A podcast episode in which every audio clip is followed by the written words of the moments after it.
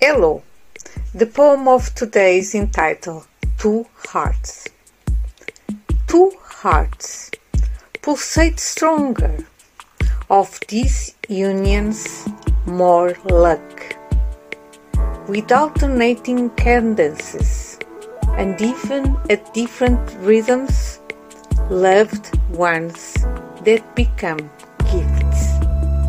No conditions with total freedom, frequencies and vibrations, may they attract the same, each in their own canvas, without suffocating, longing in the absence, feeling of well-being. If you like this poem, help me share it. Thank you.